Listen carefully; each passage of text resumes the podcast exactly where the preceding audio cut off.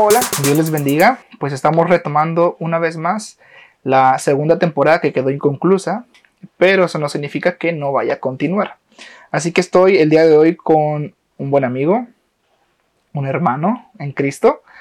Y pues nada, sé que él tiene algo muy interesante que compartirnos y vamos a estar hablando un poco sobre su testimonio, pero también vamos a estar retroalimentándonos para seguir aprendiendo cada uno de nosotros. Y aquí estamos en San Diego, en su casa, patrocinado aquí por su esposa, Montserrat, y su hija, Sibeli. y pues nada, espero que esta charla, esta conversación sea de mucha bendición para los que estén escuchando, tanto en Spotify, en YouTube, como en Facebook y en las diferentes plataformas. Así que, pues nada, Valente, Dios te bendiga. Dios te bendiga, este, es una bendición este, enorme poder este, estar reunidos hoy y pues que el mensaje ¿no? que, vamos a, a, compartir más que nada a, el testimonio ¿no? que llega a las vidas y que puedan ser tocadas las personas a través del testimonio que hemos pasado y que, que, Dios sabe los tiempos y las temporadas. ¿verdad? Yep. ¿Y cómo has estado en estos últimos días? Ya tenía yo tres semanas sin venir, sin verte.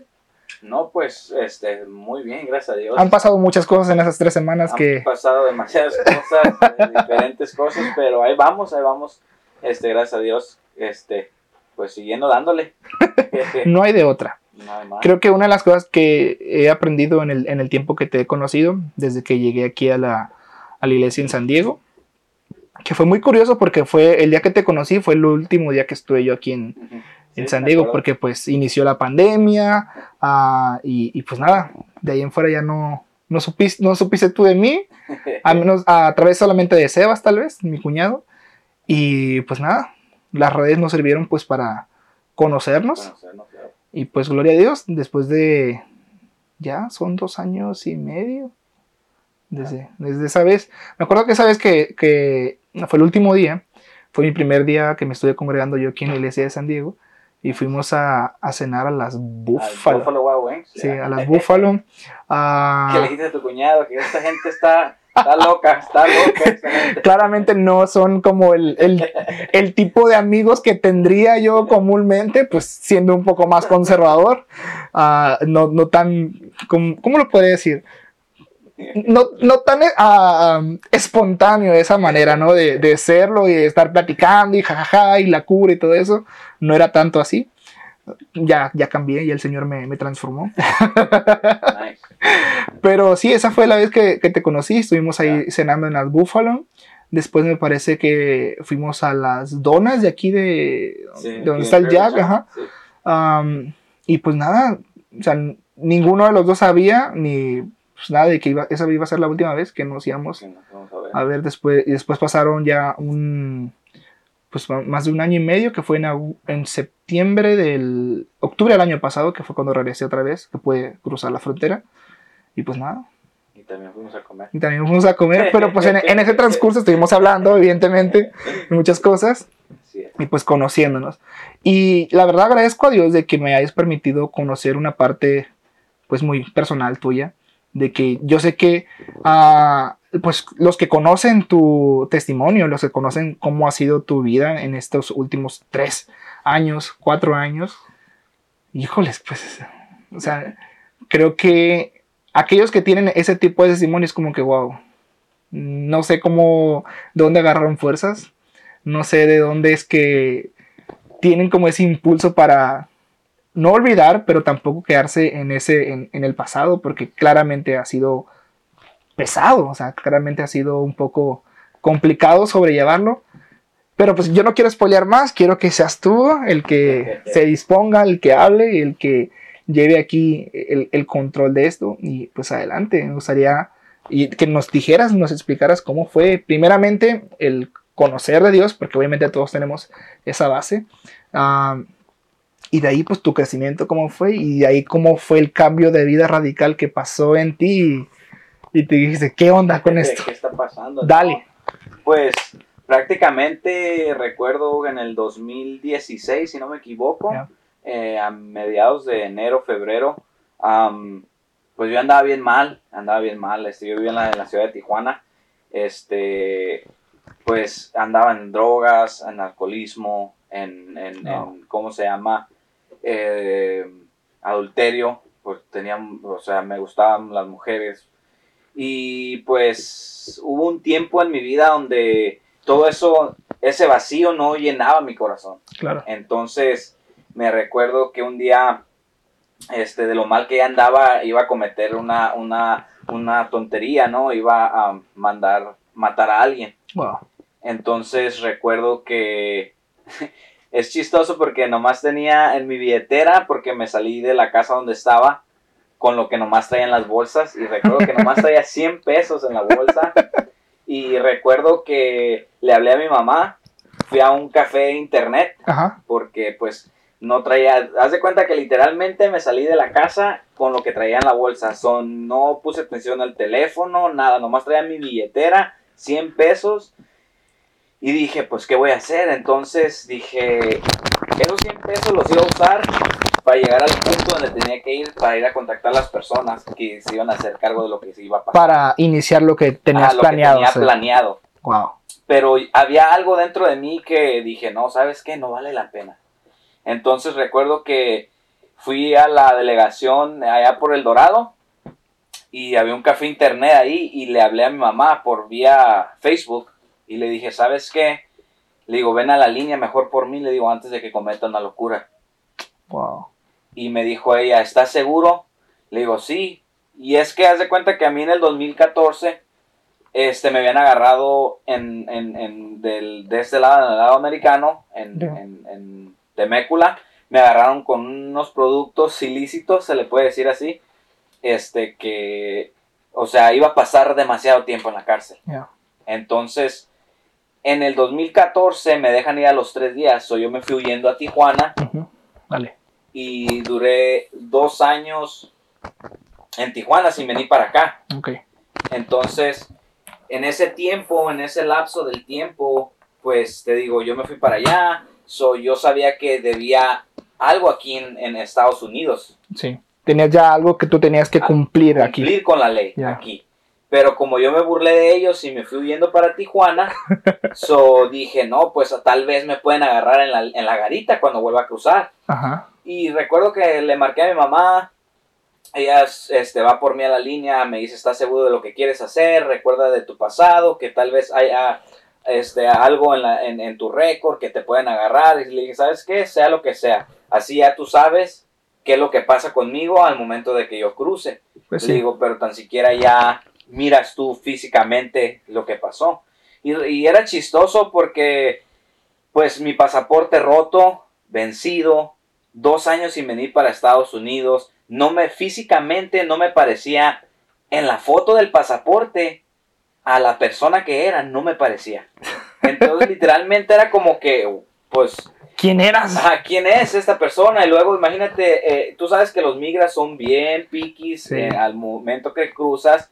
Y recuerdo que crucé la frontera, viejo, mi mamá oró por mí antes de cruzar, oró por mí y, y, pues yo no tenía conocimiento de que Dios y, y de la palabra y, y, pues oró por mí. Entonces cruzo y no me dice absolutamente nada el migra. O sea, te dejó pasar. So, me dejó pasar así literalmente.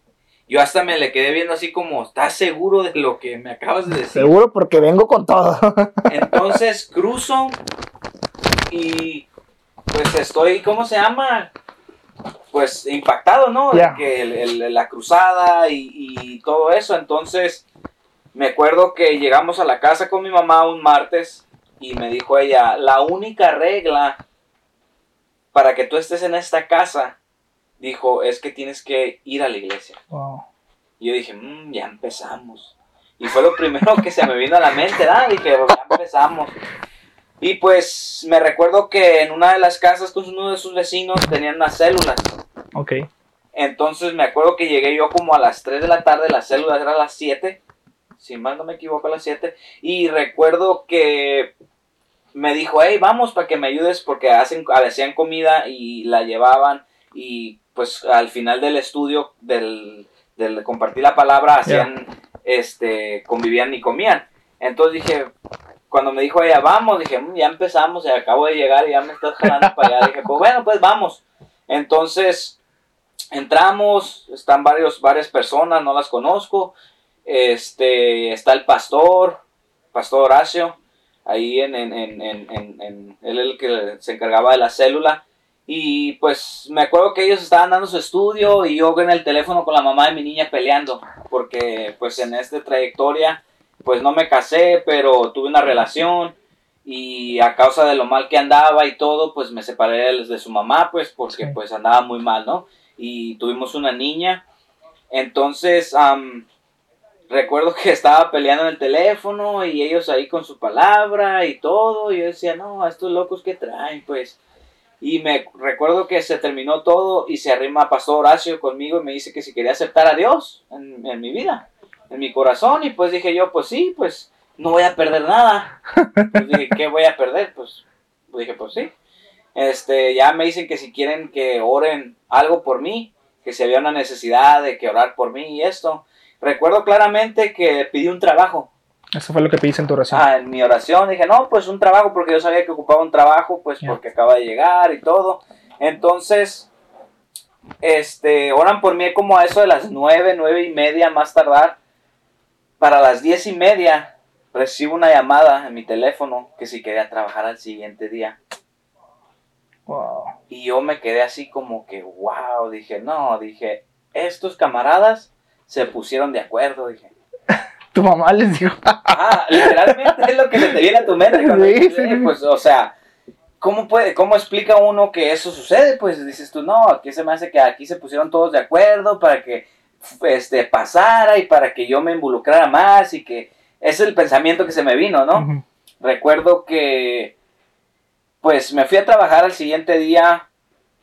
Es- eso fue un martes, te digo, cuando pasó esto. El miércoles ellos tienen servicios y me dice mi mamá, vamos a la iglesia.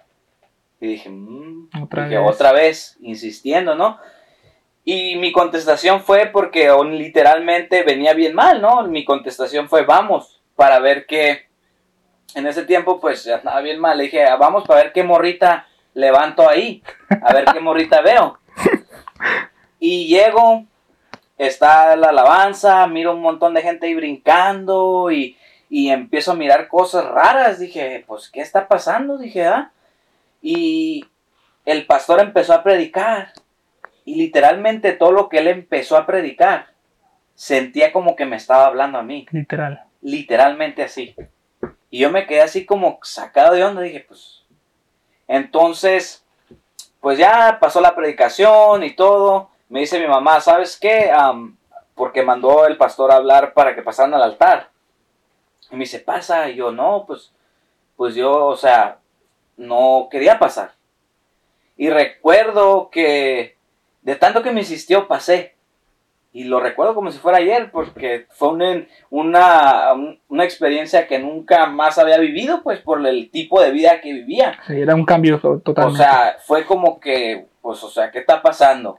Entonces, paso al frente, se acerca el pastor de la iglesia y recuerdo que empieza a orar por mí, ¿Quién fue Pastor Hugo? Pastor Hugo, ajá, Pastor Hugo de la Cruz, pasa y empieza a orar por mí y literalmente me empezó a decir, este, que lo que, o sea, lo que Dios le revelaba y todo era que iban a venir pruebas a mi vida de mujeres, dinero fácil y drogas. Y literalmente no creí yo Wow. que era Dios. Porque yo, lo primero que, eh, cuando él me empezó a decir todo esto, literalmente lo primero que se me, piso- se me empezó a venir a mi mente fue, mi mamá le fue con el chisme de mi vida pasada, de lo que yo estaba haciendo. Porque pues tú conoces a las mamás Pues como sí. son, ¿verdad? De que van y que comparten información de más a veces y que, y yo literalmente pensaba, ¿no? Dije, no, mi mamá le fue con el chisme, dije, wow. Regreso a mi asiento, ora por mí, regreso a mi asiento sin creer aún. Y yo ahí tuve mi primer encuentro con Dios. Wow. Yo literalmente estaba sentado, era la primera vez que iba a la iglesia, ningún congregante me conocía, ni el pastor, ni nadie me conocía, eso no era como que, o sea, tenían récord mío en, dentro de ese lugar. recuerdo que me siento en una silla, en ahí donde estaba sentado, y empiezo a pedir por mi niña. Y le empiezo a decir a, a Dios, Señor, ¿sabes qué? Perdóname por todo lo que he hecho, perdóname por mis pecados, perdóname porque he fallado, perdóname por, por la vida que, que llevé, perdóname por, por todo. Simplemente empecé a pedir perdón, perdón, perdón, perdón. Y empecé a pedir por mi niña, Señor, guárdala, protégela, tú sabes que quiero estar con ella, este, pero era muy chistoso porque la, la, la, la, pelea con su mamá era diaria. Siempre estábamos peleando y, y, y aún así, pues me recuerdo que ella me bloqueó. Wow. ya no tenía contacto con no podías ya saber nada. Yo ya no sabía nada de mi niña. entonces fue cuando yo le empecé a pedir a Dios por mi niña. Literalmente viene una persona de la congregación que yo no conozco en mi vida, que yo nunca lo había visto. Y yo este, orando con mis ojos cerrados en mi mente, nunca lo hablé, nunca lo dije. Me agarra del hombro y me dice, dice Dios que lo que le pediste de tu niña, Él te la va a regresar, pero en su tiempo. Oh. Cuando él me dijo esto, literalmente caí de rodillas en ese pedacito ahí donde estaba y lloré como nunca más había llorado en la vida. Oh. Empecé a llorar, a llorar, a llorar y a llorar. Y recuerdo que fue como que dije, wow, o sea, esto es real. Esto es real, dije. Recuerdo que salimos del servicio y dije, no, mi vida va a ser diferente. Y empecé a meterme con Dios, empecé a leer la Biblia más, empecé a orar más, empecé a buscar más. Este, me acuerdo que iba a los, a los, a las células, a los servicios, a las oraciones, todos los días, todos los días. Y algo muy chistoso porque, este, de tanto que me empecé, de, o sea, empecé a mirar las cosas sobrenaturales que Dios empezó a hacer, era tanta la hambre y la necesidad que tenía yo dentro de mí. Y decía, wow, o sea, que había varones, que ni siquiera era un varón, eran pues literalmente yo cuando me entregué a Dios, ahorita tengo 28 años, cuando yo me entregué a Dios tenía 21 años. Okay. So, literalmente todavía, eh, pues estaba más joven, sí, sí, sí, Entonces, recuerdo que empecé a ir a, la iglesia, a los varones, con jóvenes y, a los servicios y ahí que cada cosa que ocupaban, que, que mantenimiento en la iglesia, que eso, ahí yo me la pasaba. Recuerdo que habían un, grupo en, este, ah, en aquel entonces en, el, en el campus de la iglesia todas las mañanas a las 5 de la mañana abrían la iglesia y este para orar en la mañana en la mañana. Este recuerdo que pues trabajaba y conseguí un trabajo en una compañía checaron mi récord todo pues todo limpio todo bien so, me metí a trabajar ahí. Y recuerdo muy bien que fue tanta la, la hambre digo que tenía yo por Dios que todos los días me levantaba a las 5 de la mañana, me iba a la oración, me iba a trabajar, regresaba, me bañaba y me volvía a ir a la iglesia otra vez, a todas las actividades que había en la iglesia. Entonces recuerdo que pues llegaba, a veces que llegaba a la, casa a las 12, 1 de la mañana, 11. Y pues como ya toda mi familia estaba dormida, mi mamá, mi papá, mi, mi hermano, ya estaban todos dormidos a esa hora, pues llegaba sin hacer tanto ruido. Pues sí. So ellos literalmente este, no se daban cuenta a qué hora llegaba yo. Y en la mañana que ellos se levantaban, iban y miraban a ver si yo estaba. Y no estaba. ¿Qué te había ido? Porque ya me había ido. Entonces me recuerdo que una vez se sentó mi mamá y mi papá y me agarraron. Y me empezaron a decir, hey, ¿sabes qué? Si andas mal, pues no puedes estar aquí. Y yo me quedé así como, pues, wow, hey, ¿de, qué me estás hablando? O sea, literalmente me la estoy pasando en la iglesia. me levanto a las 5 de la mañana, me voy a oración, regreso del trabajo, me baño, me voy a la iglesia y así era mi vida.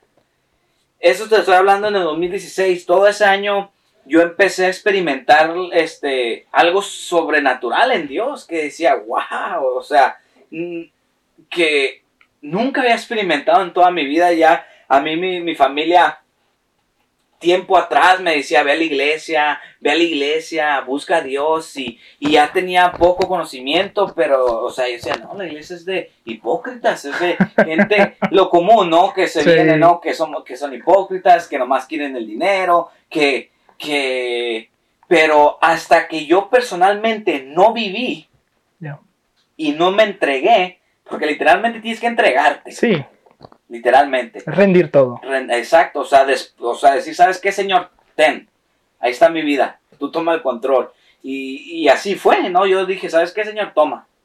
Yo estaba cansado de, imagínate, a los 21 años, decir, yo ya estoy cansado de esta vida. Imagínate. O sea, dices tú, pues, hey, si apenas tienes 21, apenas vas a empezar tu, tu, tu juventud, Sí, apenas. vas a querer, o sea, experimentar, ¿no? Y aprender y, y, y, y, o sea, explorar, ¿no? Lo que hay allá afuera, pero aprendí que sin Dios no somos nada. Entonces, te digo, fue la vez que me agarraron mis papás y me dijeron, ¿sabes qué? Si estás mal, te vas a tener que ir. Y le dije, hey, ¿sabes qué? Ahí me la paso en la iglesia. Ahí estoy en la iglesia todo el tiempo. Me recuerdo que, que había una adicción en mi vida, fíjate. Pues, en, literalmente, te voy a ser honesto y, y pues, porque uno en el caminar con Dios, tienes que ser honesto con Dios. Sí, no, no hay otra manera. No hay más.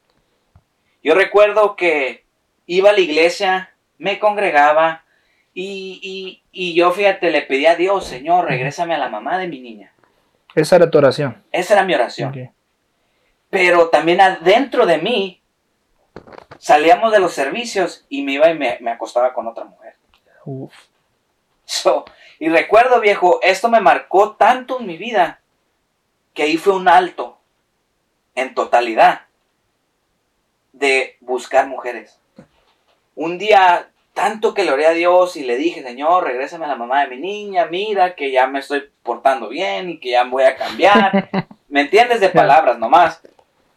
Pero recuerdo que un día salí en la iglesia y me habla un amigo y me invita y me recordé lo que me había dicho el pastor, que se iba a venir la tentación de mujeres, de dinero y de drogas. So, literalmente, En esa sola llamada estaba. exactamente. Recuerdo que me hablaron mis compitas, me voy con ellos y literalmente viejo me ofrecen una llanta con un producto que querían que llevara por una cantidad que literalmente, o sea, era una burla. Y por la cantidad, viejo, por eso no me animé a hacerlo. Pero si me hubieran dado, tal vez, si me hubieran ofrecido más dinero, sí lo hubiera hecho, tal vez.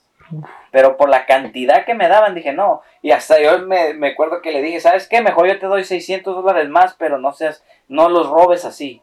¿Me entiendes? Y recuerdo que me presentaron a unas muchachas.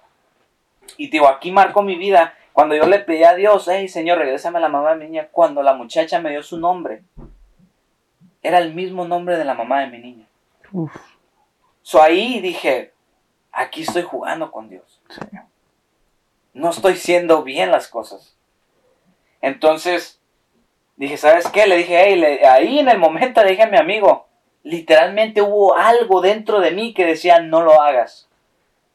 Y le, le dije a mi amigo, ¿sabes qué? Me tengo que ir porque mi mamá me marcó que quiere que la lleve al Walmart. Y era mentira, no me había marcado para que llevarla a Walmart. Una mentira salvando. Ya, exacto. Cierro esa puerta, viejo, ahí. Pero al- todavía había cosas dentro de mí. Alcohol, drogas, pornografía. Y, y en la, a la congregación uno los puede ser, a lo mejor se puede uno burlar de ellos, Sí. se puede burlar uno del pastor, pero de la única persona que no te puedes burlar es de Dios. Dios. Porque Él mira todo lo que uno hace. Haz de cuenta que es como unos rayos X. Ya. Dios te pasa por ahí y ¡ja! sale todo el historial de todo lo que anda uno haciendo, porque Dios está mirando todo lo que uno hace, ¿no? Y recuerdo que yo le decía a Dios, hey Señor, úsame, úsame, pero con todas esas adicciones. ¿Sí me explico? Sí. Y fíjate qué curioso porque había tiempos que venían pastores, evangelistas, Y yo miraba que oraban por la gente y caían al piso. Y eso me llamó mucho la atención. Entonces me empecé a meter en ayunos, en oraciones, a empezar a leer la palabra más. Me empecé a apartar un poco más, no en totalidad, pero me empecé, yo supuestamente ahí la llevaba. Sí. y recuerdo que yo le dije a Dios, ¿sabes qué, Señor? Yo quiero que cuando llore por alguien, eso suceda. Entonces fue tanta mi insistencia con Dios de que siempre le decía, Señor, yo quiero que cuando llore por alguien eso pase. Y recuerdo un día en un servicio de jóvenes, oré por una persona y literalmente eso sucedió. Y yo dije, wow, dije, dije, qué tremendo, dije. Y yo estaba viejo como cuando le, cuando como un niño cuando le regalas un juguete. Feliz. Feliz, decía, wow, decía, esto es algo que, o sea, no se explica. Dices tú, wow. Y yo recuerdo que, digo, estaba en la iglesia y tenía mis luchas con la pornografía, el alcoholismo, la drogadicción y las mujeres. Entonces, recuerdo que un día a un servicio me habían invitado unas muchachas. Literal me invitaron a pues a ir a cotorrear y todo. Y recuerdo que trabajando durante el día estábamos trabajando y yo y en mi mente decía yo, ¿me voy a la iglesia o me voy con las muchachas? La lucha. La lucha. Dije, ¿me voy a la iglesia o me voy con las muchachas? Y literalmente escuché una voz. Éramos dos personas en el lugar. En ese, en donde estábamos trabajando. Los dueños de la casa eran americanos. El compañero con el que estaba trabajando estaba a una distancia, o sea, retirada.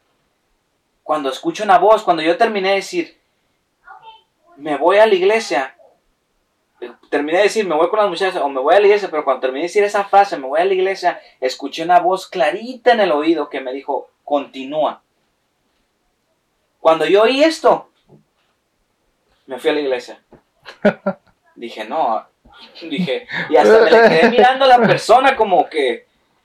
¿Quién dijo eso? Y todavía le dije, mande, como para, o sea, simular que si había venido de él, o había, había sido cierto lo que yo había escuchado. Y literalmente, cuando vi eso, dije, no, ¿sabes qué? Me voy a la iglesia. Pero aún así, iba a la iglesia, ya Dios había depositado eso en mí. Y me acuerdo que yo era muy fan de, de Instagram, de Facebook. Y me acuerdo que me la pasaba horas mirando mujeres ahí.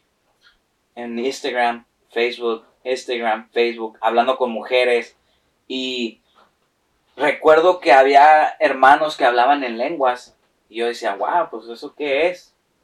Y yo recuerdo que un día hice un trato con Dios. Yo le dije, ¿sabes qué, Dios? Yo voy a cerrar todos esos, esos medios, pero yo quiero hablar así. Y literalmente, en cuanto yo cerré esos medios, y le dije a Dios, ya los cerré, empecé a hablar en lengua.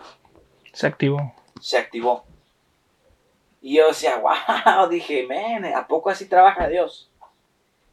Y te digo, Dios me empezó a usar, me empezó a usar por, te digo, el, el, buscar de Él, entrar en Él, oración, ayuno, palabra. Entonces me empezó a usar, me empezó a usar, pero no estaba siendo recto con Él. Aún me usaba, yo ya, o sea, daba palabra a través, o sea, Dios me usaba para dar palabra y todo, y, y, toda la gloria es de Dios. ¿Y cómo se llama? Pero todavía había mis debilidades, todavía había, mi lucha carnal en, en, en, ¿cómo se llama? En soltar todo eso. Yo decía, no, pues nadie me ve. Me acuerdo que un 2000, eso te estoy diciendo, fue en todo el 2016. La lucha, en Ah, la lucha y te digo, o sea, pues a esa edad, ¿me entiendes? O sea, dices tú, pues es la edad donde quieres, pensamos y que queremos comernos el mundo y hacer y deshacer y que yo, que esto, pero literalmente no vale la pena. Y recuerdo que un dos, en el 2017, todo el 2016 lo corrí en la iglesia, este, todo ese año ahí estuve metido en, en iba y, Dios empezó a abrir puertas de trabajo y ya Dios bendiciéndome y yo seguía diciéndole, úsame, úsame. Recuerdo que un, este, renové mi pasaporte porque pues te diría es que cuando había regresado pues estaba roto, renové mi pasaporte, en, había entrado a una compañía donde mi récord literalmente lo checaron y no salió nada. Dije, no, pues, dije, ya hay victoria. Me acuerdo que mi mentalidad era de que, oh, no, Dios ya me, ya me limpió, ya, ya, o sea, no hay nada. Pues vamos para adelante. En el 2017 me invitan a predicar a un evento en Tijuana. Y le digo a mi mamá, ¿sabes qué? Pues me invitaron a predicar, voy para allá. Recuerdo muy bien que me dijo ella, es, eh, me dijo mi, mi, papá, dijo, este juego se llama Sin Llorar.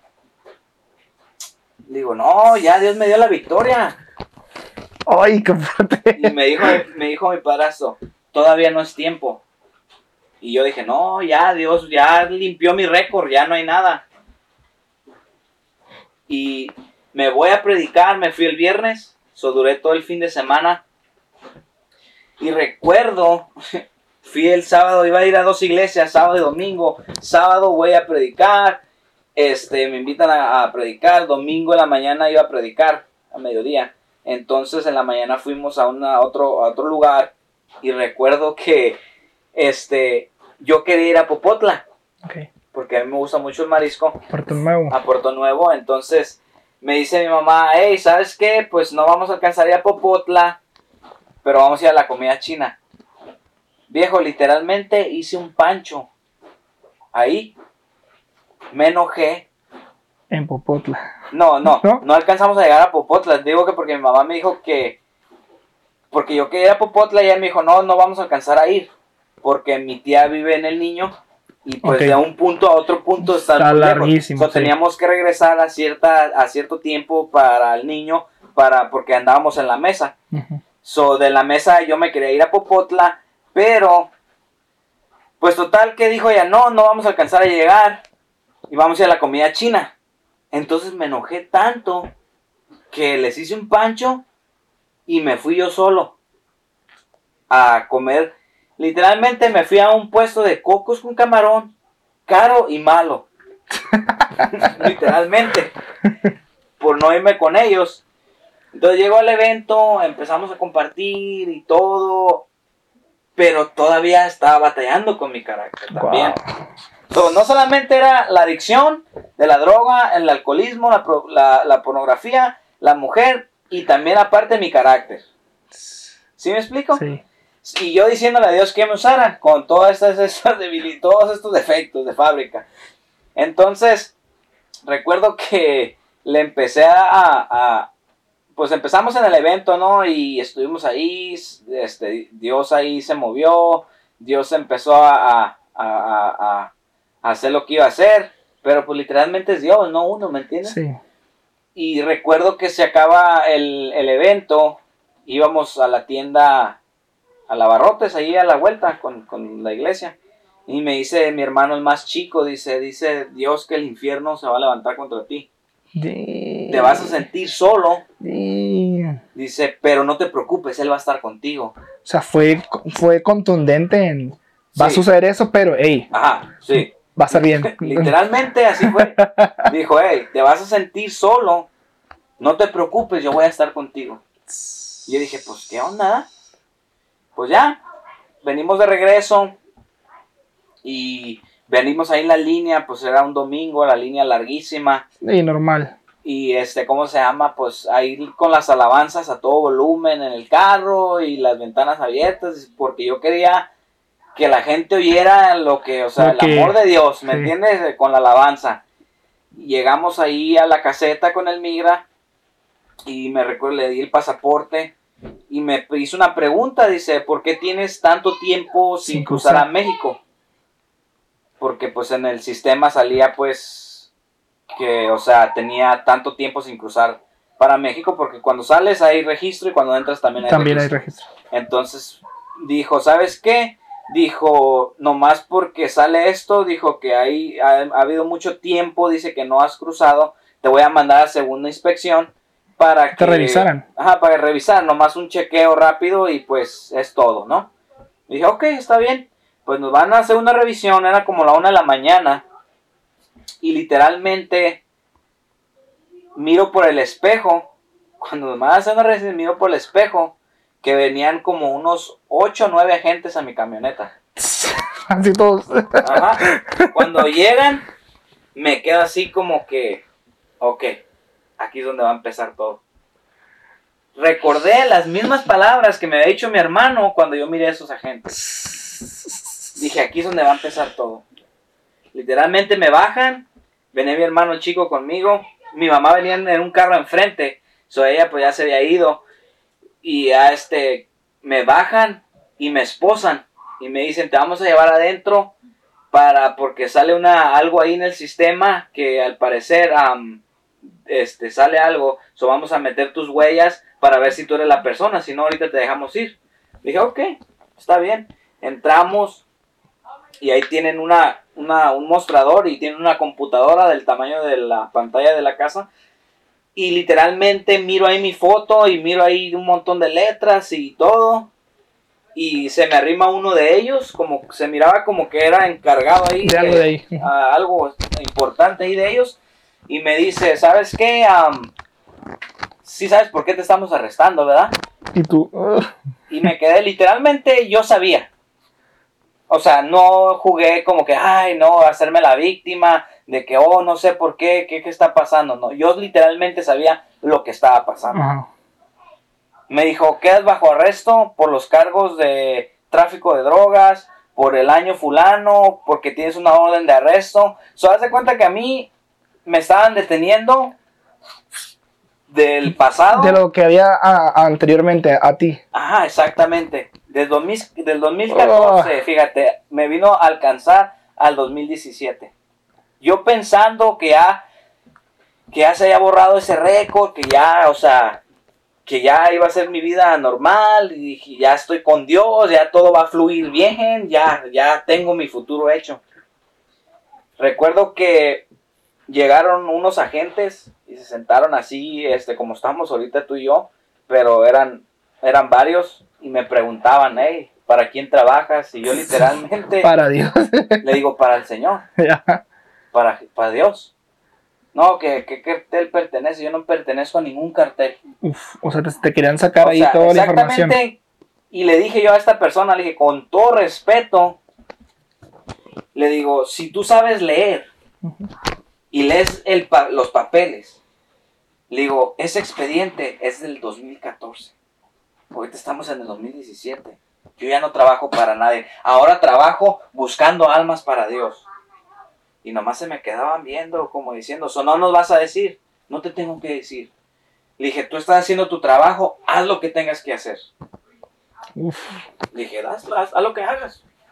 Recuerdo que pues se levantaron bien enojados, me subieron a una panel, a eso pasó en la garita de Otay, me subieron a una panel y me llevaban bien escoltado a la ciudad de San Diego, ahí en, downtown, en, en, otra cárcel, y me metieron, fueron y me dejaron ahí, y este, me dijeron que en, en unos tres días venían otros agentes a recogerme porque mi, a mí me habían agarrado con lo que me habían agarrado en, en, en Temécula. Eso es como una hora, casi una hora cuarenta de la ciudad aquí de San Diego y pues me dijeron que me iban a, iban a ir a recogerme. Entonces, literalmente yo entré a, donde a mi cama, donde me habían asignado, y lo primerito que pedí fue una Biblia. Y yo le dije a Dios y que quería mostrarme con lo que estaba pasando.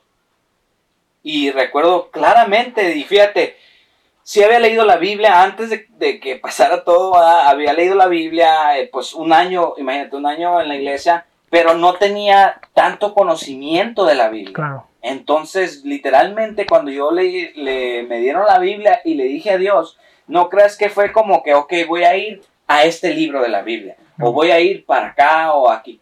Abrí la Biblia así, literalmente, y cayó en, Apocalipsis 2.10 y dice, no temas por lo que vas a sufrir. Dice, él, dice, a muchos de ustedes el diablo los meterá a la cárcel para ponerlos a prueba.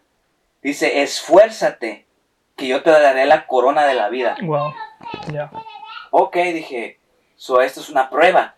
Dije, Yeah. esto es, o sea, Eso era obvio.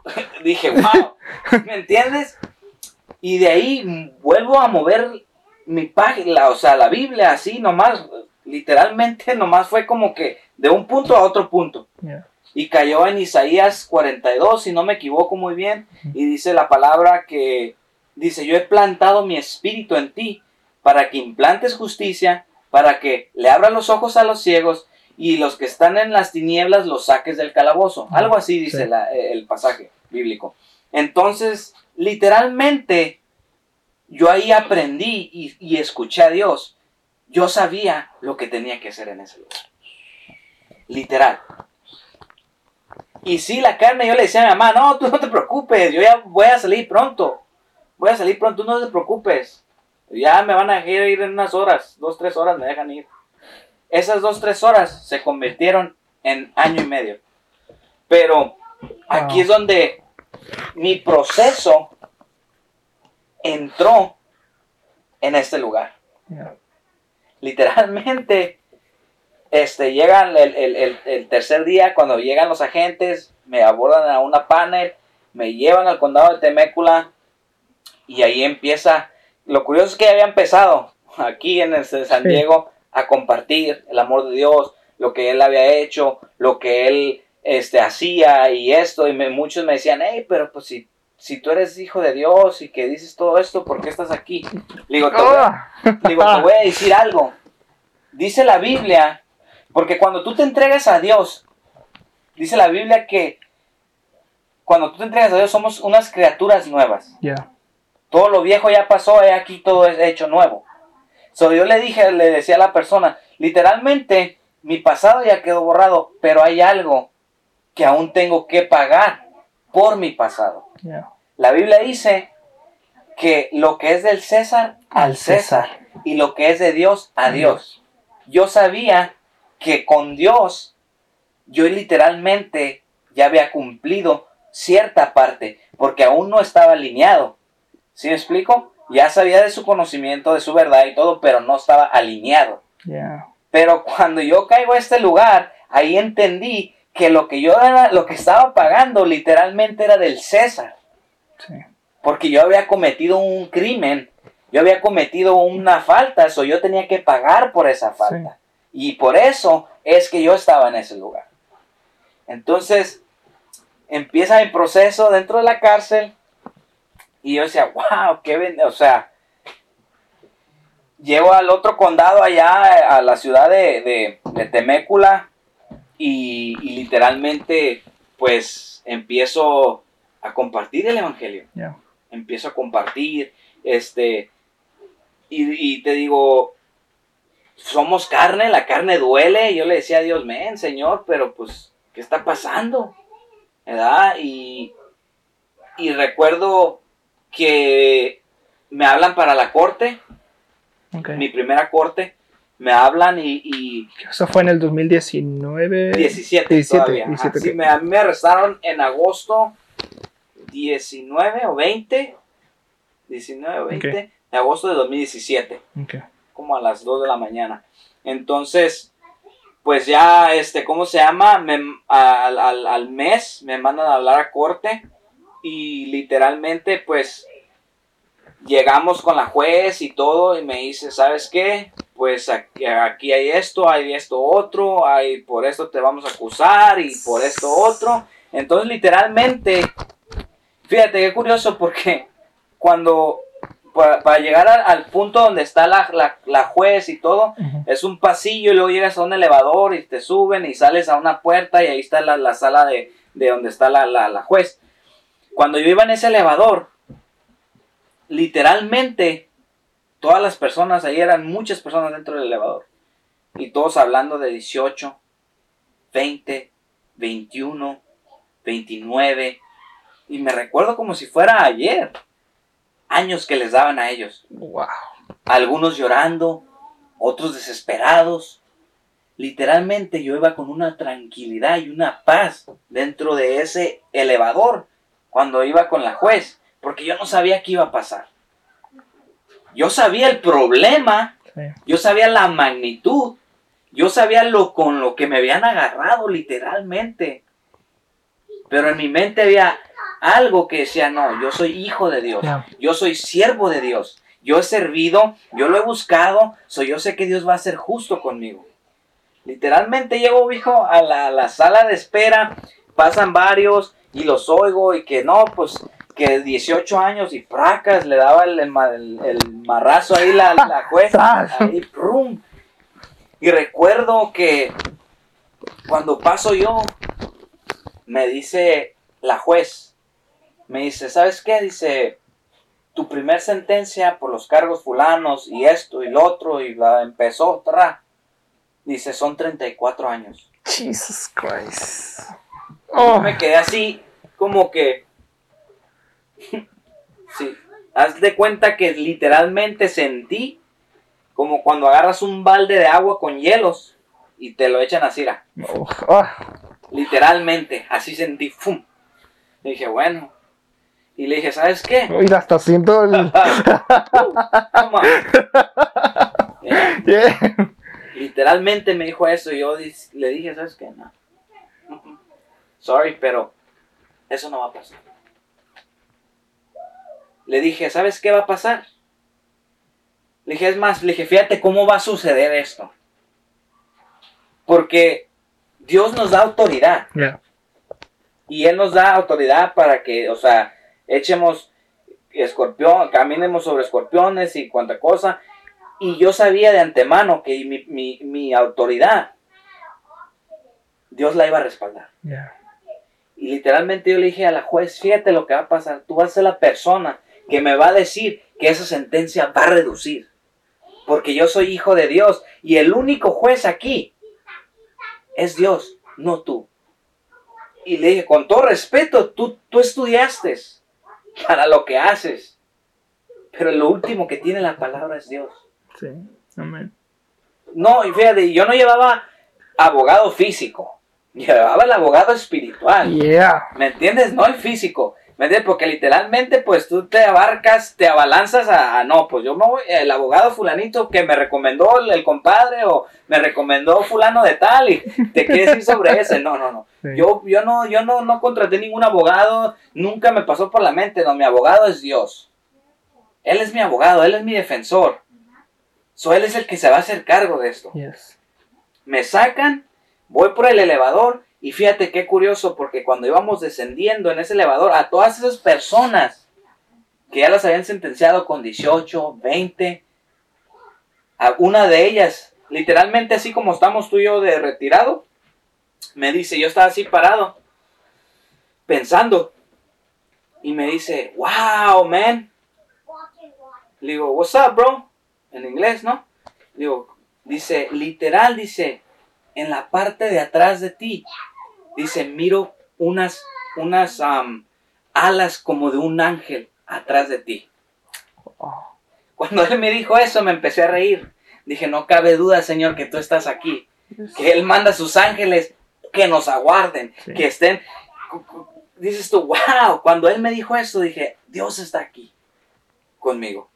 Él mandó a sus ángeles a estar aquí conmigo. Imagínate que esas personas, o sea, Lo reconozcan y lo que digan. reconozcan y miren todavía. Dices, wow. Entro a mi tanque, me meto en un ayuno y compartiendo y honestamente fue la mejor experiencia que pude haber tenido en toda mi vida el haber caminado con Dios y haber estado en ese lugar El estar preso. el haber estado en esa cárcel. Porque literalmente ahí aprendí en totalidad, en totalidad, depender de Dios, estar Wow. más con Dios, alinearme más con Dios, porque yo sabía que antes de caer andaba haciendo cosas malas. Yes. So yo sabía que ahí tenía que venir el alineamiento ahí, que tenía que yo despojarme de todo lo pasado Uf, y decir, ¿sabes qué, Señor? uf. Aquí tú vas a hacer tu obra. Tú me vas a cambiar aquí. Y fíjate, qué curioso porque estaba yo ahí, este, pues, viejo, miré tantas cosas que Dios hizo.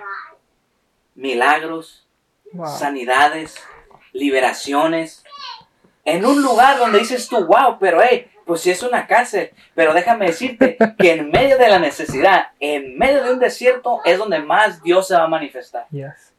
Yo recuerdo que empezaba a orar por la gente y la gente literalmente, pum, caían en el espíritu en la cárcel. En la cárcel. Y recuerdo que una vez, fíjate, qué tan importante es no jugar con Dios. No. O sea, es lo- Porque, con cuidado con eso. Sí. porque recuerdo que un día, este, allá viejo, las sopitas de vaso, las, no de vaso, las sopitas de bolsa, allá se cuenta que es un aguachiles aquí afuera, una bolsita, ¿no? Entonces... Es un ah, cóctel, es un Sí, cóctel. no, no, no, allá adentro una, una sopita de esa, uff, ¿qué andas haciendo? Es como ir aquí al, al KFC por unas pechuguitas de pollo y todo. Pero, no, este, literalmente, bro, cuando tú quieres jugar con Dios, aún Dios todavía se mueve más. Sí. Y Dios, fíjate, Dios nunca te avergüenza, Yes. nunca avergüenza. Su misericordia es mucho más que eso. Recuerdo que un día oré por una persona, Dios lo tocó, cayó en el espíritu y viene otra persona y con una bolita de espectadores así como que queriendo acá, este, y me dicen, hey, ¿por, ¿por qué lo empujas? Dije, yo no lo empujé. Me dijo, no, sí, sí lo empujaste. Dije, no, yo no lo empujé. Dije, oré por él, Dios lo tocó y eso es el poder de Dios. Le dije, es más, le digo, si lloro por ti, Dios te va a tocar de la misma forma y vas a estar igual que Él. Y me dice, oh, no, no creo, dice. Le digo, ¿no crees por qué? ¿Porque tienes miedo o porque no quieres que oremos por ti? Dijo, no, porque no, dijo, eso no me va a pasar. Le dije, mira, le dije, no sabe lo que dice. ya, exactamente. Yo en- entre mí dije, no, no sabes lo que estás diciendo, hermano. Cuando yo le dije, ¿sabes qué? Le dije, literalmente, si lloro por ti, eso te va a pasar. Y me dice él, so dice, me estás, me estás, eh, este, asegurando que eso me va a pasar. Le dije, no, no te estoy asegurando, te estoy va a pasar. afirmando que eso te va a pasar. Y me dice, y, me, y él me dice, por eso no es bueno retar a Dios. Me dice, ¿sabes qué vamos a hacer? Dijo, te he puesto 20 sopas. Allá adentro 20 sopas. Guau, es. O sea, dices tú, estás bendecido, hermano, ¿eh? Porque ya 20 sopas, uff. Me dice, te apuesto 20 sopas. Que si tú oras por mí no me va a pasar nada. Dije, uh, hermano. Le dije, es más, le digo, vamos a hacer algo. Le dije, yo te voy a dar 20 sopas si tú me dejas orar por ti. En bendición de lo que Dios va a hacer en ti. ¿Qué te parece? Y ya se me queda viendo. Ok. Mis palabras que salieron de mí fueron, Dios, tú nunca me avergüenzas. Empezamos a orar. Empezó a orar, Señor, tú haz lo que tengas que hacer. Literalmente, todavía ni, ni, ni ponía mi mano en él. Cuando la presencia de Dios descendió bien fuerte, que él ya estaba en el piso Wow. sin necesidad de tocar. Y muchas veces no necesitamos que nos toque. Yes. Sin necesidad, viejo. Dios lo tocó tan fuerte que sus espectadores nomás se le quedaban mirando al piso, que. esperando a que se levantara para decir qué es lo que había pasado.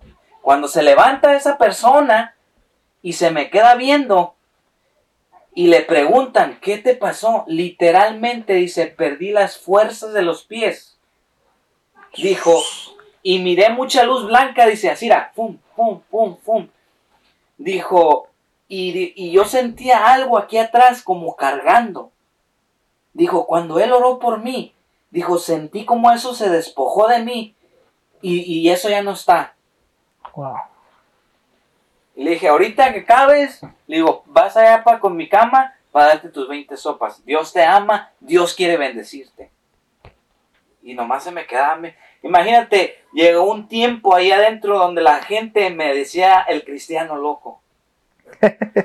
¿Y por qué el cristiano loco? Porque la gloria de Dios se movió tan fuerte que, o sea, tú literalmente vas a una iglesia como creyente, como cristiano, Y no quiere decir que todo el tiempo va a pasar, pero tú sabes que cuando tú vas a una iglesia o que eres creyente, que oran por ti, que caes al suelo, o sea, la manifestación de Dios, ¿no? Muchas veces, no Sí. todo el tiempo, Yes, ¿verdad? yes. Entonces, ¿cómo se llama? Pero imagínate mirar todas estas cosas sobrenaturales en un lugar donde dices tú, no es una iglesia, no es el pueblo de Dios, Yeah. no es donde están acostumbrados a mirar esto. dices, "Wow". o sea, Dios se mueve. ¿Me entiendes? Recuerdo que te digo, miré tantas cosas, men, tantas cosas. Una persona, el, el testimonio más grande que me llevé yo de, de, de, de este proceso cuando oramos por una persona, era una persona que venía adicta a la heroína. Adicta literalmente a la heroína. Y eso me quedó tan impregnado en mi corazón que yo decía, wow, Señor.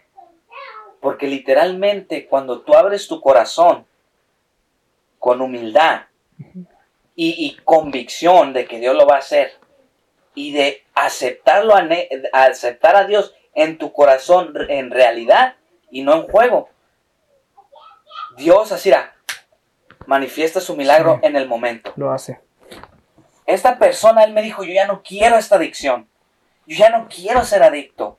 Yo quiero cambiar mi vida. Y yo le dije, yo tengo la fórmula para ti. Se llama Jesús. Y si él, y si tú te entregas a él, él te va a quitar todo eso. Y se me quedaba viendo. Y traía una manzana, fíjate, ¿eh? y llevaba la mitad de la manzana. Cuando empiezo a orar por él, dijo, ah, yo quiero hacer eso. Empezamos a orar, empecé a orar por él, empezó a orar por él. Dios le dio palabra, Dios lo tocó, cayó en la presencia de Dios. Uf. Cuando él se levanta, me dice, wow. Dijo, yo tenía, dice, yo sentía algo en mí que quería la droga. Dijo, pero cuando tú oraste por mí, dijo, no siento nada. Y ahí en el momento me dice Dios, dile que le muerda la manzana. Le digo, ¿sabes qué? Me dijo el Señor que le muerdas a la manzana. Agarra la manzana que ya traía, ya traía la mitad, ¿eh? Y se la comió. Se la comió con una desesperación. Como no tienes idea. ¿Y sabes qué me dijo? Dijo, es la mejor manzana que me he comido. Dijo, tiene un sabor tan dulce. Dice, tiene un sabor que Wow. nunca más antes había sentido en mi vida. Dijo, y ahorita antes, dijo, no había sentido eso, dijo. Antes de comérmela no tenía sabor la manzana, dice. Antes de que pasara la oración, dijo, no tiene sabor. Y yo me quedé, wow, Señor, no cabe duda que eres tú, Señor. Y me dijo, me decía, quiero más, quiero más manzanas. Y me decía, gracias, hermano. Ahí donde le pisé la breca luego, luego.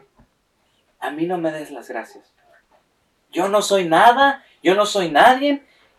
El único aquí es Dios. Y las únicas gracias que tienes que dar es a Dios. Adiós. Le dije, yo hermano, le digo, yo soy como el señor del correo aquí.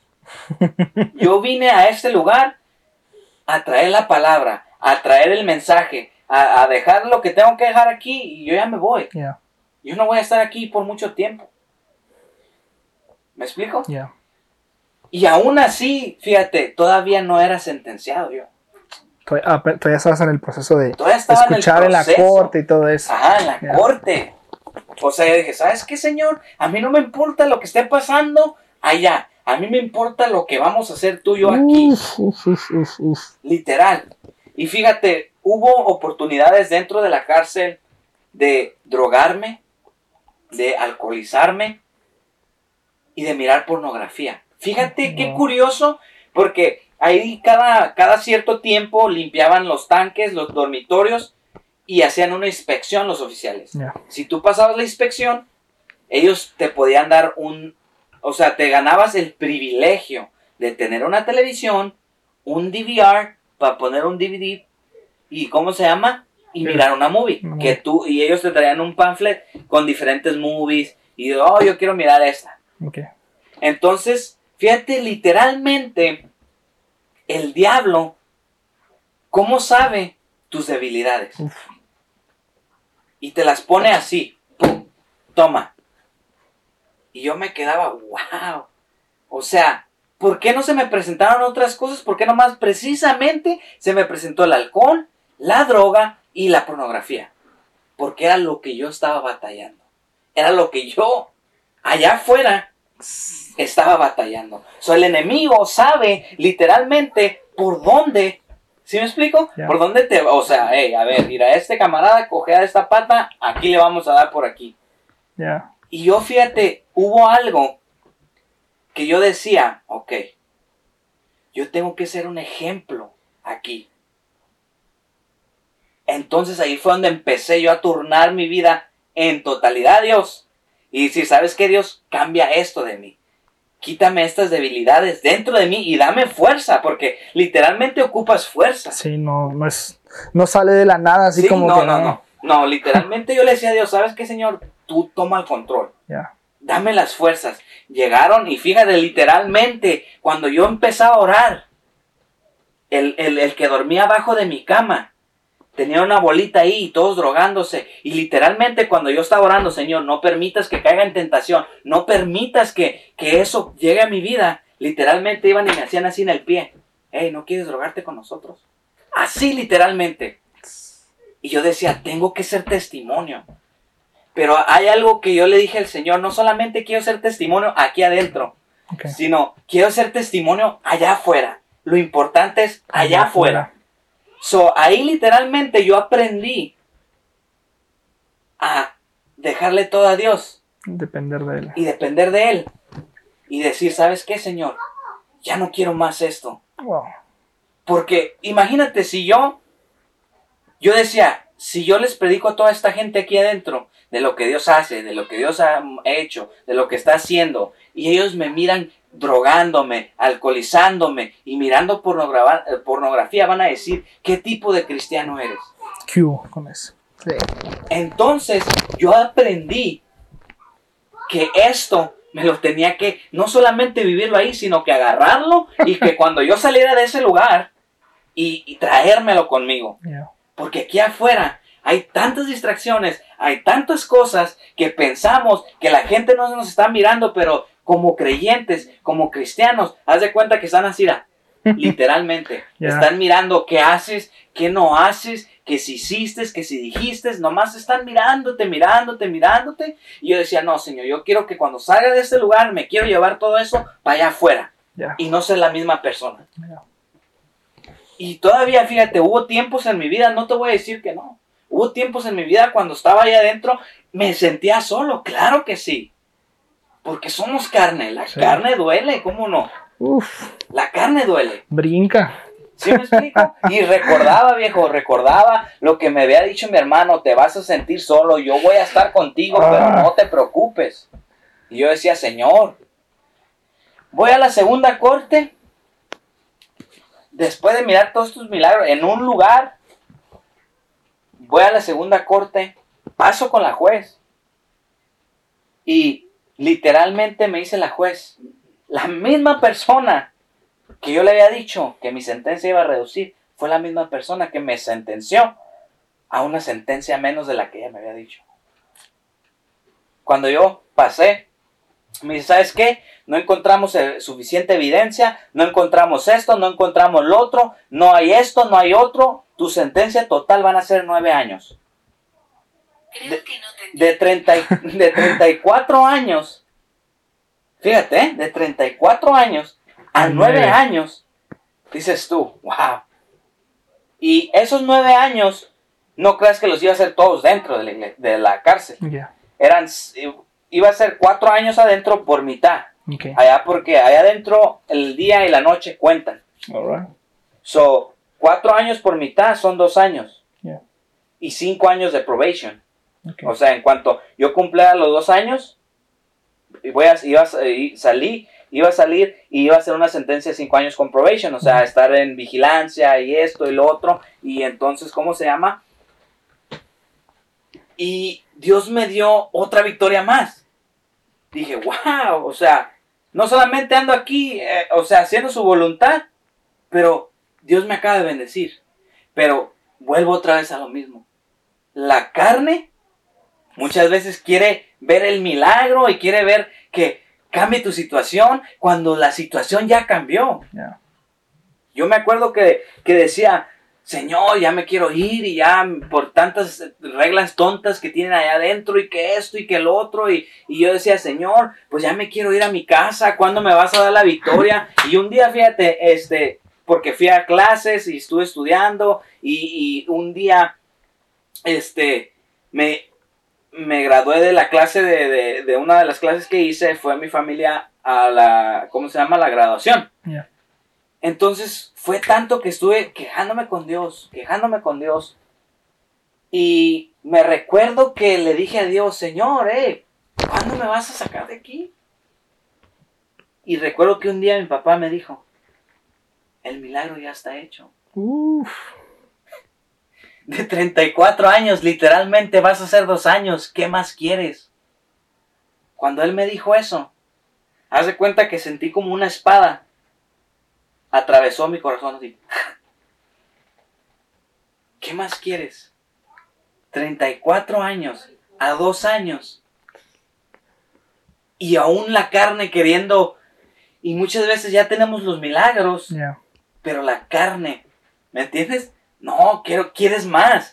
Cuando ya Dios, o sea, es, ¿sabes? Ya qué? Dios ya lo hizo, Ya pero lo hizo, queremos nosotros que se que siga, pero siga. ey, ya está. Y te digo, ahí fue una experiencia en Dios que digo, wow, o sea, y yo te digo, empecé a mirar y luego recuerdo que empecé a tener contacto con la mamá de mi niña dentro de la cárcel. Wow. Y, y yo decía, wow, Señor, pues yo preocupándome, le decía a Dios, yo preocupándome por toda esta gente que ni mi familia es, que ni mis parientes son, orando, bendiciéndolos, ¿qué de mi niña? Y me dio, fíjate, me dio ese privilegio de hablar por ella, con ella por teléfono.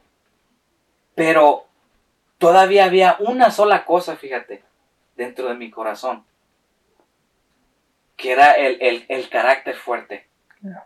Y no te voy a decir que todavía no lo tengo, claro, pero ya no somos los mismos. ¿Sí me explico? Antes, fíjate, que me, Dios me permitió hablar con ella y que estuviéramos en contacto con su mamá. Recuerdo que su mamá, pero fíjate cómo es el chanclas, cómo es el enemigo. Yo le decía a Dios, Señor, yo preocupándome, llorando por la gente, bendiciéndolas, pero ¿qué de mi hija? Que no tu palabra dice que primero estemos bien con los de tu familia. Sí. Entonces yo decía, ¿qué hay de mi hija? ¿Qué hay de mi familia? Pero empecé a hablar con la mamá de mi niña, fíjate cómo es el, el- el enemigo. Cómo siempre te va a dar por donde más te duele. Sí. Imagínate en la posición que estaba. En una celda, literalmente, del tamaño de este, este pasillito aquí. Un- una cama, dos camas, una mesita, una silla, una taza de baño. Y una puertita así chiquita en la, en la puerta para que entregaran ahí tu comida.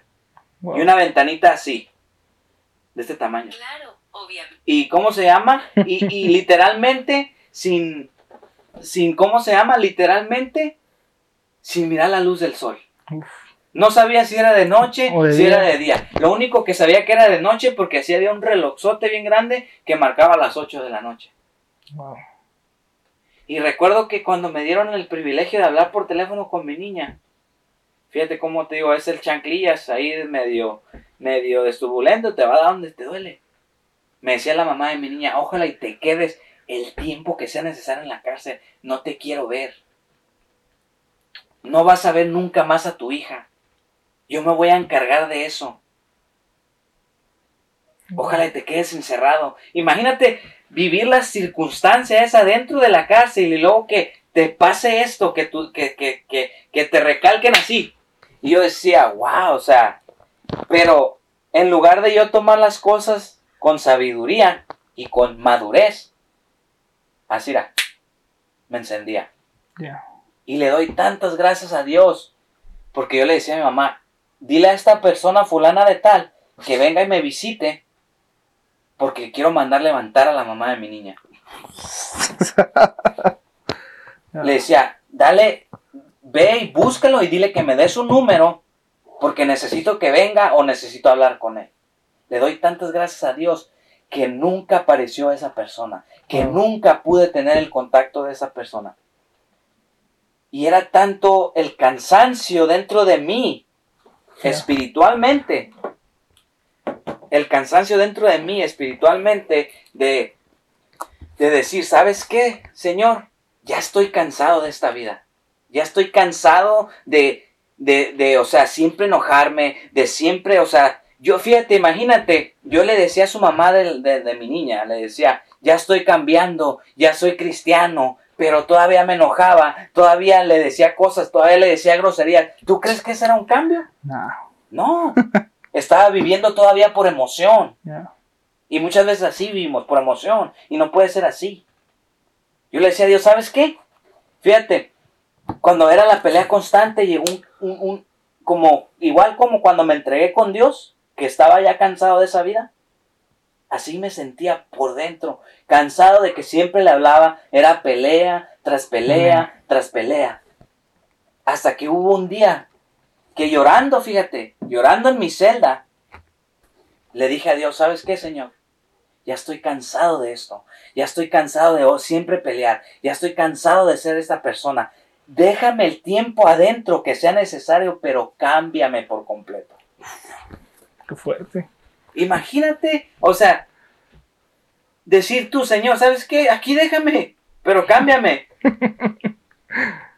Se oye fácil, Sí, se oye fácil, pero Se oye fácil. estar ahí. pero estar en esa situación, estar en ese, en ese, en ese, en, en, en, en esos problemas, es cuando dices tú, ¿sabes qué? Pues, y te digo, cuando yo, porque dice la Biblia que cuando tú confiesas, viene una liberación en ti. Cuando tú confiesas de tu pecado, cuando tú confiesas, o sea, eres libre en totalidad. Yo recuerdo que cuando yo confesé eso, fui libre Uf, por completo.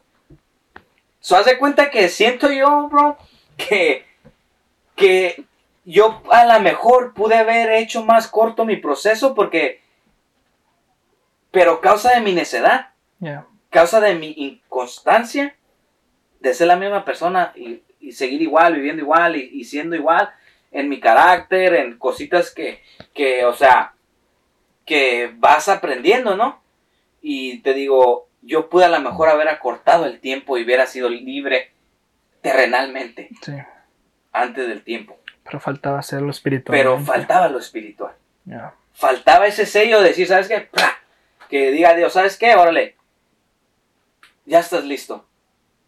Ya estás listo para... Y te lo miro como lo veníamos hablando, como el procedimiento a una visa. Ya. Tú agarras todo el papeleo, vas, lo llevas y ellos lo están repasando. Lo están repasando. Y, y si hay algo mal, te van a decir Sí. para que lo corrijas. Igual en lo espiritual. Sí. Dios te va a poner en, en- en- en una situación y te va a ojear, te va a ojear. Y donde Él mire que tú estás mal, te va a corregir. ya.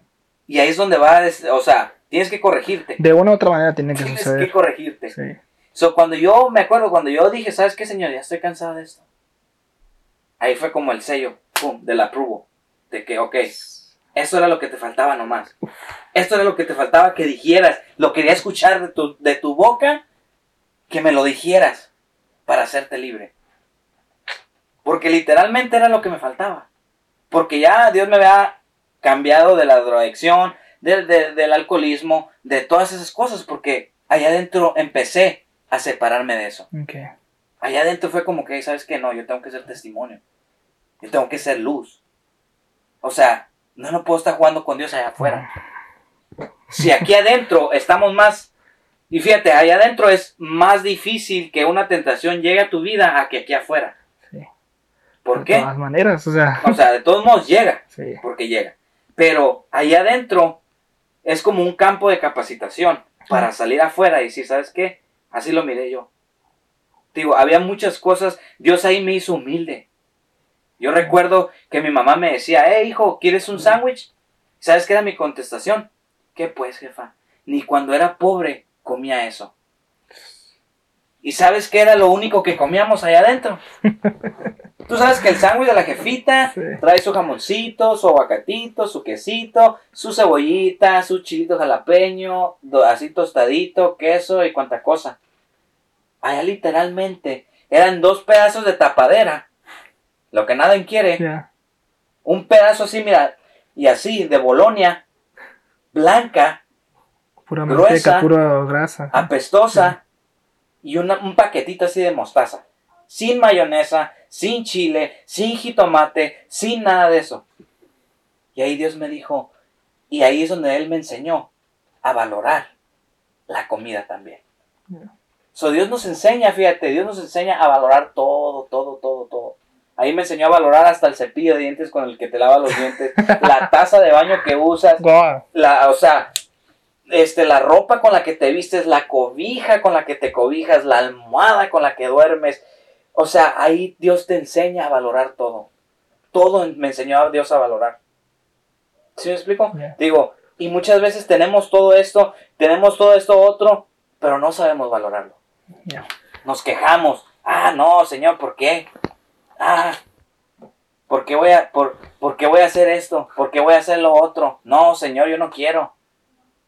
Digo, pero hasta que no estamos en medio de un problema, y es lo triste a veces, que muchas veces uno podemos evitar esas situaciones en nuestras vidas, pero por nuestra propia irresponsabilidad, Volvemos. ahí estamos. Yo te aseguro, y no sé por qué siempre lo he sentido así, yo estoy casi, casi, no sé por qué, a lo mejor, ah, que Dios ahí, que un día me revele, pero casi estoy seguro que si yo hubiera vivido una vida firme delante de Él, antes de haber caído a la cárcel, a lo mejor no hubiera tocado yo la cárcel. Pero causa de mi iniquidad y de mi inconstancia, de mi falta, tuve que haber estado en ese lugar Sí. para cambiar en totalidad. Sí, hubo una consecuencia que tuvo ¿Ya? que haberse pagado. Exactamente. ¿Sí me explico? So, yo aprendí que pagué lo del César, pero también tenía que venir ese cambio a mi vida. Esa restitución a mi vida. Sí. Porque, y por eso muchas veces, fíjate, por eso a veces pasamos por estos procesos. Son buenos estos procesos. Sí, Pero también tienes que mirar la forma en que tomas tú el proceso. ¿Sí me explico? ya. Porque, o sea, dices tú, hey, este, muchas veces nos quedamos atorados en el proceso atrás. Nos quedamos con que, oh, no, que allá y que yo y que, no, no, no, no, hey, Ya. ya, pasó, vámonos. Ya. Claro, o sea, en el momento es difícil, no te voy a decir que no es difícil, claro que es difícil. O sea, ahí la carne, ahí, te- o sea, literalmente dices tú, wow, o sea, pero ahí también aprendí en totalidad a depender de Dios. Yes. Ahí. Porque muchas veces es tanto el enfoque en el hombre que cuando el hombre falla, que cuando el hombre no te pone atención, cuando el hombre, o sea, y el hombre cae, tú vas agarrado con él junto para caer. ¿Por qué? Porque fue tanta tu mirada en el hombre Sí. y ya no fue puesta en Dios. Pero cuando tú pones tu mirada en Dios y sabes que Él es el que va a estar contigo, sabes que Él es tu abogado, sabes, sabes que Él es tu defensor, sabes que Él es tu doctor, sabes que Él es tu proveedor, dices tú, hey, yo no ocupo al hombre. El hombre nomás es como gente que Dios te une, te junta para que, o sea, puedan emprender cosas, hacer cosas, pero no para que confíes en cosas. No. ¿Sí me explico? Sí, la misma palabra dice que no confíes en Sí. el hombre. Clarito está, maldito sea Que el que confía en el hombre. O sea, yo ahí en totalidad aprendí, cuando yo caí en mi proceso, cuando yo caí en esa situación, aprendí a depender de Dios, a agarrarme de Dios. Oh. Porque muchas veces pasamos por pruebas, procesos, y lo primerito que queremos correr es con la persona. Sí. ¿Sí me explico? sí. Y no, no, no, no. Al primerito que tienes que correr es con Dios. Ayúdeme, pastor, Ajá, sí, sí. ayúdeme. No, y es bueno Ya, pero no tiene que ser el, el- siempre el fin. el fin, exacto. Ajá, ok. O sea, muchas veces, digo, corremos a la persona, pero Dios quiere que corras a Él. Ya. ¿Sí me explico? Él es nuestro pronto auxilio. Sí, Él es el que lo va a hacer. Y muchas veces confundimos eso. Pensamos que porque vamos con la persona, la persona nos va a arreglar el problema Ya. Y el problema no se arregla luego le echamos la culpa a la persona. Sí. ¿Sí me explico?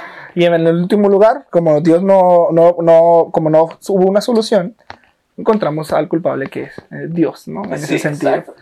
Ya, y dices tú, hey, no, no, no, o sea, aquí al que corro es a Dios Ya. y es todo. Así te digan, te hagan, no, no, no, no, tú confía en Dios. Dios, y te digo, claro, la carne duele. Dices tú, hey, wow, o sea, yo esperaba de esto, de esta persona, pero no, Dios solamente quiere enseñarte. Te digo, y es que tenemos, en esto, bro, tenemos que tener los ojos bien abiertos. Demasiado. Sí, no, no. Bien abiertos y tus pies en la tierra, Firme, sí. firmes. Saber que, o sea, es Dios nomás. Sí. Y, ok, y ya. te digo, o sea, no poner la mirada en el hombre. Y te digo, yo hubo un tiempo que quiero, quiso entrar como eso, ¿no? Ese desánimo. Y yo decía, wow, o sea, yo ayudé eh, a gente y ese, y hice esto otro. Y cuando estuve en la cárcel, Ya. nadie estuvo. Fueron pocas las personas que puedo contar y decir. Pero te digo, y muchas veces lo miramos así y nos estancamos tanto en eso que tenemos que sacudirnos y darle y seguir. Porque por eso muchas veces viene ese, ese estancamiento ahí. Porque no dejamos eso ir. Tras, ¿sabes qué? No, no, no, no, no, no. Yo dejo ir esto. Y seguir adelante. Ahí yo aprendí en la cárcel a depender en totalidad de Dios. That's it. Porque, o sea, sí te digo, es bueno ir con el pastor. Ya. Y si sabes qué, pastor, ore por esto. Y que él ore. No hay ni un problema. Ya. Pero él, él no es el que va a cambiar tu situación. El único que puede hacer eso. El único que puede es hacer Dios. es Dios. Y tú. ¿Tú cómo? Entregándole todo a Dios. Y creyendo, claro. ¿Sí? Que se active la fe. Ahí es donde vivimos bajo la fe. Ya. En esas, en esas angustias, en esas pruebas. Ahí es donde dices, wow, wow". Porque muchas veces, yo siempre lo he dicho, y o sea, y que no se malinterprete, ¿no? De decir, yo siempre he dicho que la alabanza es un acto de bendición y un acto de maldición a la vez. Y o sea, y no, o sea, no, no, no, y que no se malinterprete eso, ¿no? Pero ¿por qué de maldición me vas a decir? Porque muchas veces cantamos tantas cosas a la ligera. Que no sabemos ni lo que estamos cantando. Dice la Biblia, fíjate, y yo no lo digo, la Biblia lo dice y está escrito ahí, que dice que la- nuestra boca, nuestro labio, tiene autoridad para bendecir y maldecir. Maldecir. Y muchas veces estamos cantando, me, me- y me gusta usar mucho este, este, este canto, que me falte todo menos tu presencia. Y te falta todo, y entramos en, ay Señor, ¿qué pasa? Híjole. ¿Sí me explico?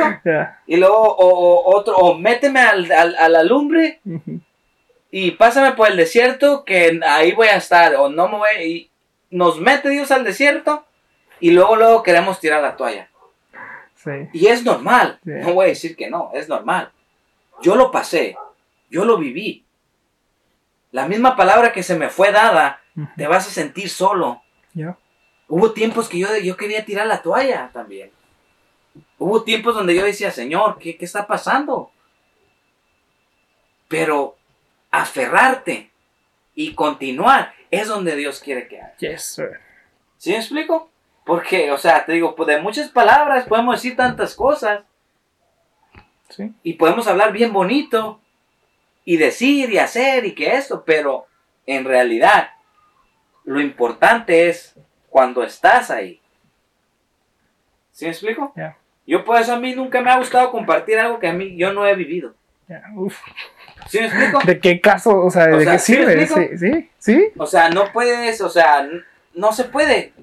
Eh, o sea, no, no hay... No tiene sentido. Sí, sí, sí. O sea, eso, hey. A mí me gusta compartir cosas que yo personalmente he vivido. Claro. No que, oh, me contó fulano. No, no, no, no. no. Esas son glorias de otro. Sí, eso, exacto. No, es que yo escuché que Dios sanó a aquel de un cáncer. ¿Qué? Gloria Sí. a Dios. ¿Qué? Aleluya por él. Dios lo bendiga y que siga él. Pero no, no, no. Lo que tú has vivido, lo que Dios ha hecho, eso es lo importante. ¿Sí me entiendes? Cada quien, mira, en el cristianismo habemos diferentes testimonios. Sí.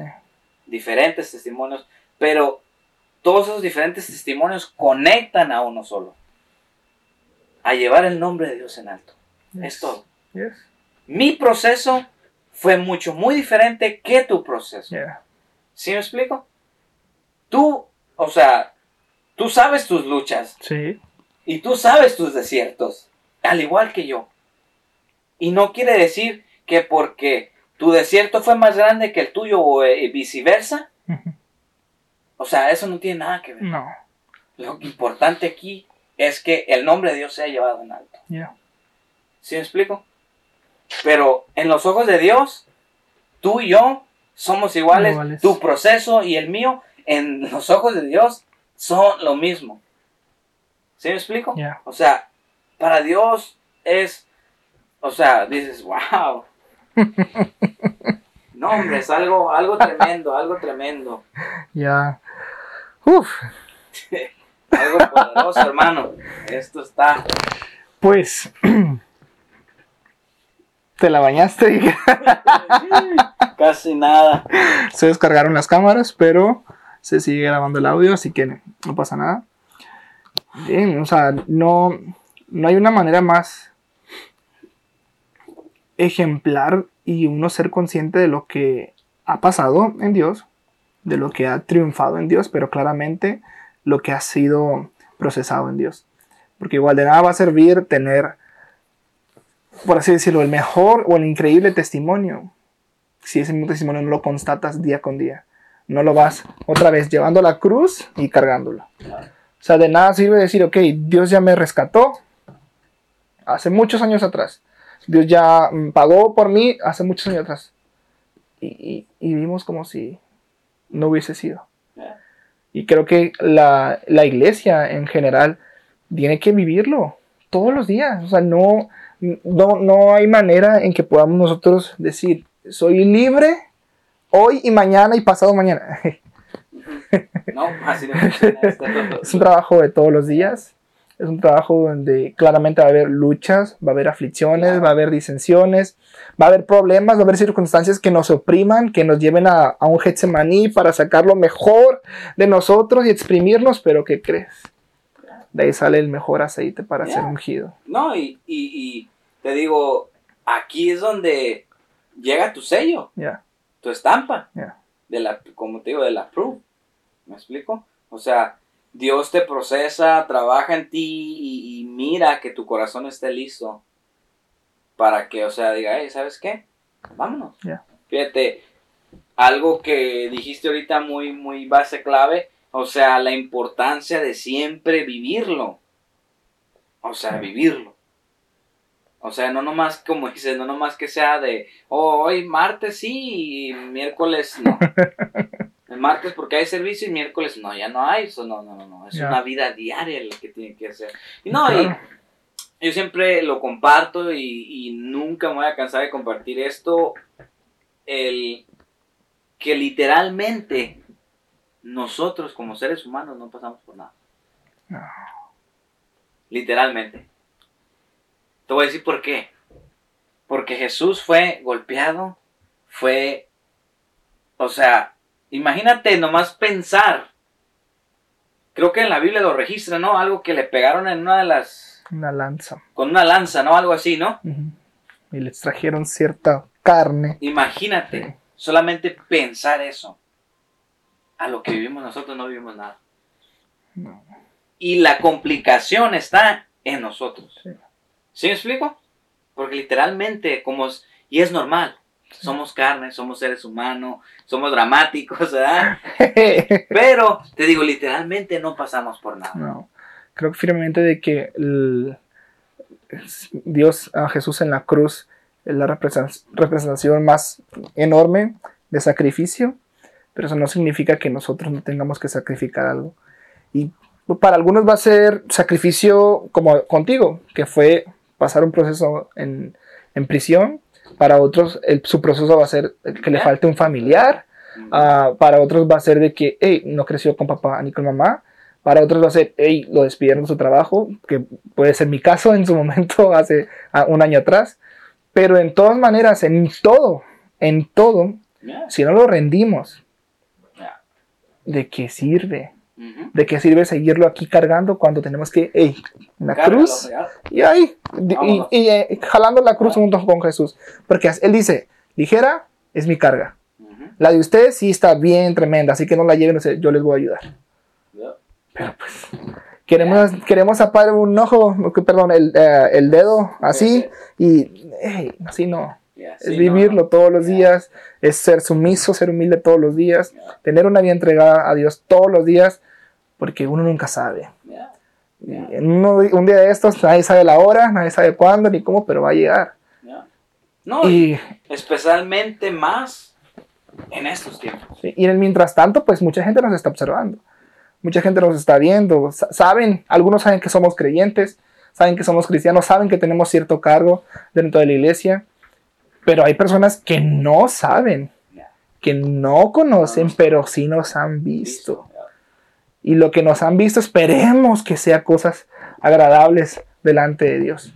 Y si no son agradables, pues que el Señor nos perdone, pero que no quedemos en esa misma redundancia, como que, híjoles. No, pues ya para qué, ya pequé. No, hey, wake up. constante sí, no. Digo, yo aprendí esto en la cárcel. Literalmente fue como, wow, o sea, eh, yo ah, recuerdo que una vez le dije a una persona, eh, literalmente, yo al estar aquí es una bendición, número uno. Segundo, a lo mejor dices tú, wow, esta cárcel, ¿qué onda? ¿Qué, qué? Pero literalmente la gente está más encarcelada afuera que lo que está Sí, allá adentro. cada uno tiene su propia prisión espiritual Sí, sí, en ¿me ese explico? sentido. So, literalmente Yeah. era como que, no, yo estoy adentro, estoy bien, pero o sea, te digo, decir, ¿sabes qué, señor? Toma. Yeah. Ahí es donde nos cuesta. Y sí, o sea, eh, el cambio, o sea, toma tiempo, toma de, de práctica, porque tienes, o sea, que, o sea, ¿cómo se llama? Literalmente, o sea, como dices, la constancia de decir, ¿sabes qué? No, no, no, no. Yo tomo mi cruz y también te lo dejo a ti, Señor. Yeah. Y, o sea, Sí. es una cosa que es un 50 y un 50. Sí. ¿Sí me explico? O sea, no, no, o sea, y sí lo puede hacer Dios, no quiere, no quiere decir que no lo puede hacer en decir, no, Señor, pues toma. Y, o sea, no, no, no, no, no, es de, el trabajo de los dos. Sí. ¿Sí me explico? Y muchas veces confundimos eso dentro de la iglesia. Sí. O, o como creyentes, pensamos que sí, le ponemos tantas cosas a Dios, pero ¿qué estamos haciendo nosotros para Sí. hacer esas cosas? Sí, ¿Sí es, un trabajo en conjunto de, que claramente Dios es el, el que lleva el timón de nuestra barca, pero Sí. hey, nosotros también tenemos que caminar. Tenemos que extender nuestras velas para que el viento que venga pues nos dirija, pero quien lleva la rienda de eso es, es Dios.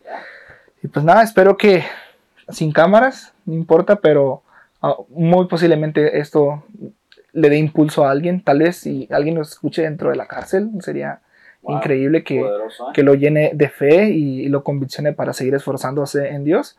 Y pues No. nada, Y, y no, y, y me faltó algo que, que, o sea, todavía, porque no, es que tengo un montón pero, o sea, fíjate, de los dos años que iba a ser, y cuando yo confesé mi carácter, que me faltaba eso, a los días me dejan libre, wow, terrenalmente y espiritualmente. Y en lugar de hacer esos dos años, hice año y medio. ¿Pero por qué? Porque confesé. Dije, ¿sabes qué, Señor? Ya estuvo. Ya me cansé de esto.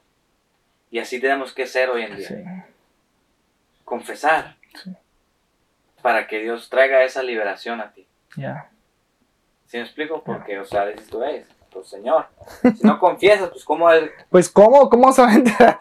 Sí, O sea, Dios lo sabe claramente, pero, Claro. hey, tiene que salir de de nosotros. nosotros. ¿eh? Sí, ¿Sabes qué, Señor? Dice, dice la palabra que con la boca se confiesa, pero con el corazón Corazón. se cree. Ya, Y pues Ahí está.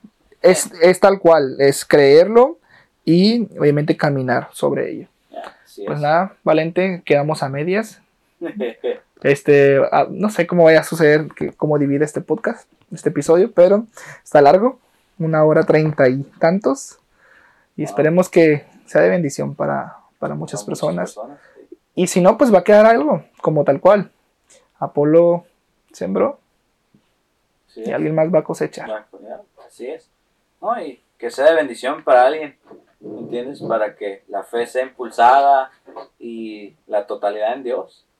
Eso es la, la clave en esto, el número uno, Sí. Dios y, y la fe, que van agarrados los dos de la- del mismo lado y, y- y que la gente, o sea, pueda mirar, pueda mirar, o sea, que los milagros, este, o sea, Dios los hace, las transformaciones Dios las hace. Imagínate yo de ser alcohólico, drogadicto, mujeriego y ahora vivir una vida que digo, wow, o sea, la estaba perdiendo, en literal, y, Sí. la Biblia lo dice, la Biblia lo dice, ¿no? El que, el que quiera salvar su vida la perderá, pero el que pierda su vida la salvará. Y, o sea, eso es lo importante, ¿no? O sea, tratar de, de, de siempre no perder la vida, se trata de, o sea, ir a aventarte de un puente, ¿no? no, no, no, sino simplemente, o sea, lo que pensamos en nuestra propia prudencia, ¿no? De decir, oh, no, esto es bueno para mí, pero literalmente no. ¿Sí me Ya. explico? Yo quería esconder todo mis... Y te digo, es una, es una, ¿cómo se llama? Una cadena, ¿no? O Un, Sí. un- un- cosas que viene uno acarreando de Un pesar que trae cada uno. Sí, ¿no? O son, son cosas como por decir en lo mío, ¿no? Decir, yo en, en, en, en mi juventud, en mi niñez, todo lo que pasé, lo que sufrí, lo que viví, me aceleró a hacer todo eso que hice. Sí. Y yo pensaba y quería, como dices tú, tapar con un dedo todo, decir, oh, esto me conviene. Y no es cierto. ¿Sí me explico? Y te digo, aquí es donde perdemos nuestra vida de decir, ¿sabes qué, Señor? Sí, dejar todo. Sí, dejar todo. Y, y te digo, y no solamente es dejarlo, sino que pues el beneficio de dejar todo eso, wow. Ahí ya está, ahí esa es otra, otro, otra continuación, otro, ¿cómo se llama? De otro Sí. tema, pero no, no, no. Esa historia va Sí. a continuar. Pues muchas gracias, Valente. Espero que te la hayas pasado muy bien y gracias por sumarte a No, esto. es una bendición, gracias, ¿no? Que nos permitiste este, hacer esto posible y, y- y, pues que sea de bendición, ¿no? Y también eres de bendición para mi vida y pues que esto llegue a las personas que, o sea, que tienen que llegar, ¿no? Y que pues sea Dios el que toque las almas, Amén. ¿verdad? Pues nada, nos despedimos. Gracias a todos por escucharnos. Nos vemos en el siguiente episodio. Dios les bendiga. Bye bye.